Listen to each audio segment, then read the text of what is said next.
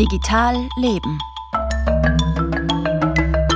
Soziale Medien werden ja gerne für vieles verantwortlich gemacht.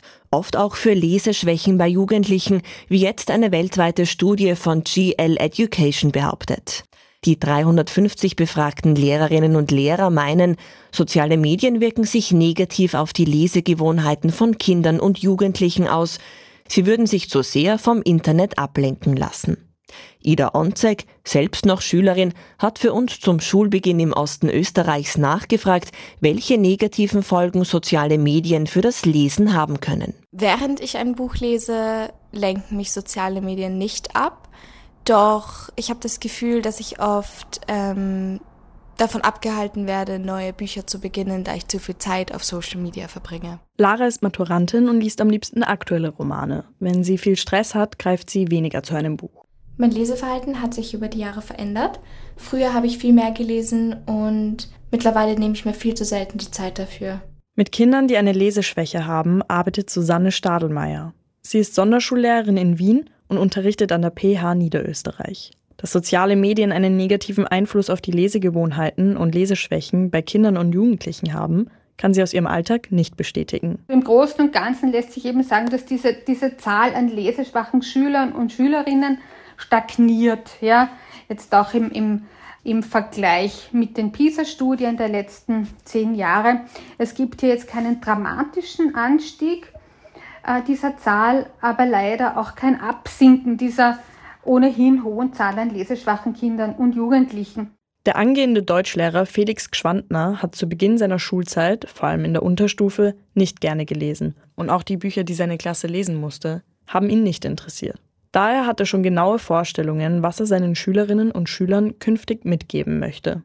Es ist schon einfach extrem wichtig in der heutigen Zeit zu lesen, trotzdem noch immer. Und das möchte ich meinen Schülerinnen und Schülern zeigen. Ich möchte den Schülerinnen und Schülern zeigen, dass man es braucht, um seine eigene Meinung zu bilden, um andere Meinungen einordnen zu können, um die Demokratie zu schützen. Und das ist für mich das Allerwichtigste. Lesekompetenz kann man sogar noch früher fördern. Eltern können schon gemeinsam mit ihren Kleinkindern Bücher anschauen und vorlesen, empfiehlt Susanne Stadelmeier. Nicht nur um Freude am Lesen zu wecken, sondern auch damit sie als Kinder und Jugendliche dann Texte verstehen und bewerten können. Das Lesen hat sich durch die digitalen Medien durchaus verändert, sagt Susanne Stadelmeier. Was sich da hm, eben auch noch ganz stark unterscheidet, ist einfach diese sofortigen Möglichkeiten der, der Antwort. Das man durch die sozialen Medien, durch das äh, Wahrnehmen, Aufnehmen, Lesen von verschiedenen äh, Posts zum Beispiel sofort in, in Interaktion äh, treten kann. Ja? Also zum Beispiel mit, mit Likes, mit Tweets, mit Retweets, mit Posts und Reposts ja? und vieles, vieles mehr. Für Schulen würde sich Susanne Stadelmeier wünschen, dass das Lesen mehr gefördert wird. Die entscheidende Frage ist, sie, ist beim Lesen sicher nicht digital oder analog, sondern Lesen oder nicht lesen? Ja, das ist die entscheidende Frage. Und vor diesem Hintergrund kann ich den, ähm, den Kindern und Jugendlichen eigentlich nur Folgendes mitgeben. Lies. Lies, was, wann, wie und wo du willst. Aber lies. Lesen, lesen, lesen, appelliert Susanne Stadelmeier also in einem Beitrag von Ida Onzek. Googles Videoplattform YouTube stand lange Zeit unter großer Kritik, vor allem ab 2016 rund um den US-Präsidentschaftswahlkampf von Donald Trump.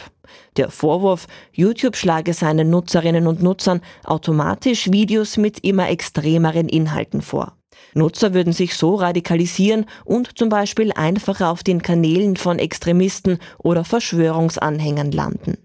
YouTube hat dann 2019 auf die Kritik reagiert und problematische Inhalte und Kanäle, die gegen die Regeln verstoßen, gesperrt. Eine Studie, die Forscherinnen im Journal Science Advances veröffentlicht haben, zeigt jetzt, dass YouTubes Maßnahmen gegen diese Radikalisierung wirken. Ein Großteil jener Nutzer, die Videos mit extremistischen Inhalten anschauen, hatten bereits mindestens einen extremen Kanal abonniert. Ein Prozent der immerhin 2,5 Milliarden YouTube-Nutzer ist über den Algorithmus mit problematischen Inhalten in Kontakt gekommen. Das war Digital Leben mit Julia Gindel.